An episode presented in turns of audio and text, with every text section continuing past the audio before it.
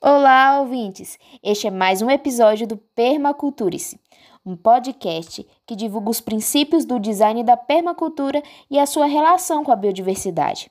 Nesse episódio, eu, Vitória, junto com a Lohane Fonseca e a Ana Alice, vamos compartilhar com vocês as nossas reflexões sobre o princípio número 10 da permacultura, a diversidade. Não sei se todo mundo sabe, mas o ecossistema natural, seja ele um cerrado ou uma floresta, é bastante complexo. As espécies interagem entre si e com o próprio ambiente físico, com o solo, a água, o ar.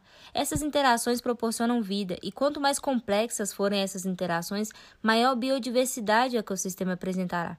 O princípio 10 do design da permacultura fala para a gente usar e valorizar a diversidade em nossas próprias atividades, como, por exemplo, na agricultura. É isso mesmo, Lohane.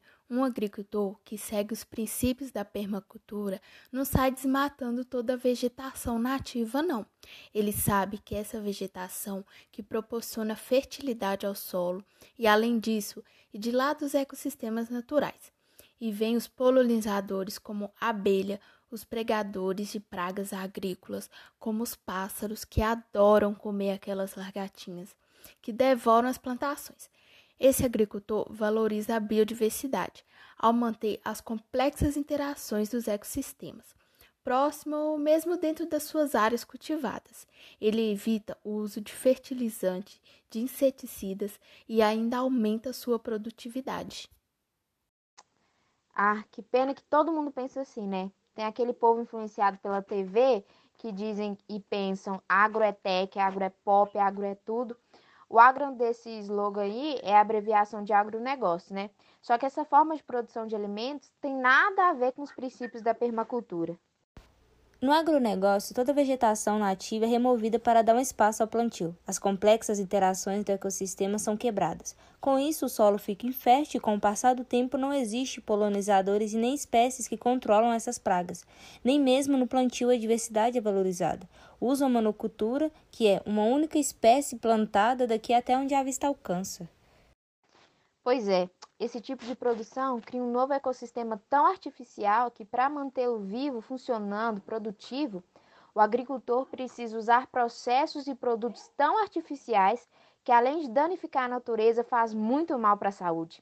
Estou falando dos agrotóxicos, veneno puro, que os defensores do agronegócio chamam de defensivos agrícolas, nome que engana direitinho as pessoas mais ingênuas. Tá dando para acompanhar o nosso raciocínio? Deu para ver o quanto a gente pode se beneficiar ao valorizar a biodiversidade? A gente precisa observar a natureza, aprender com suas interações, formas e funções e desenvolver sistema de cultivo que procure incorporar toda essa complexibilidade. A permacultura, ela trabalha com e não contra a natureza. Gente, isso é muito legal.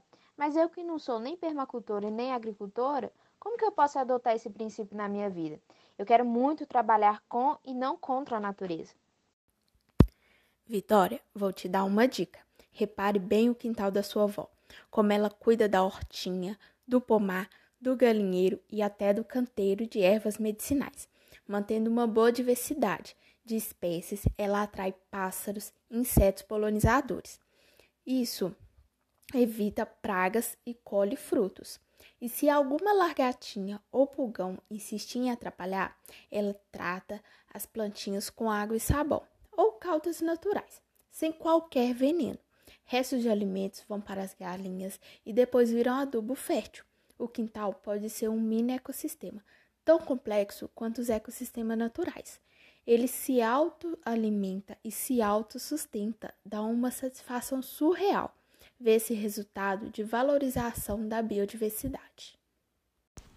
Que orgulho da minha avó. Ela nem conhece o termo permacultura, mas é um poço de conhecimento, hein? Aliás, um beijo, vó! Mesmo quem não tem horta pode apoiar essa ideia. Busque alimentos provenientes de cultivos familiares locais e permaculturáveis.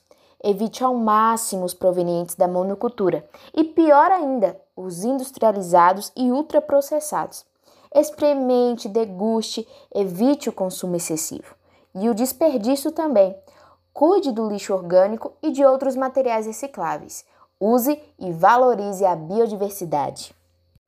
E aí, vocês gostaram das nossas reflexões? Aplique em seu cotidiano e replique para os seus amigos. Cuidem-se e permaculturem-se.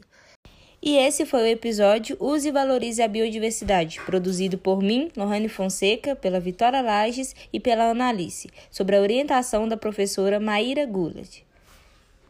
E não deixe de conferir os episódios do Permaculturice, um podcast produzido por estudantes do curso de Ciências Biológicas da Universidade Federal do Vale do Jequitinhonha e Mucuri, em parceria com o projeto de extensão Diálogos entre Educação e Permacultura.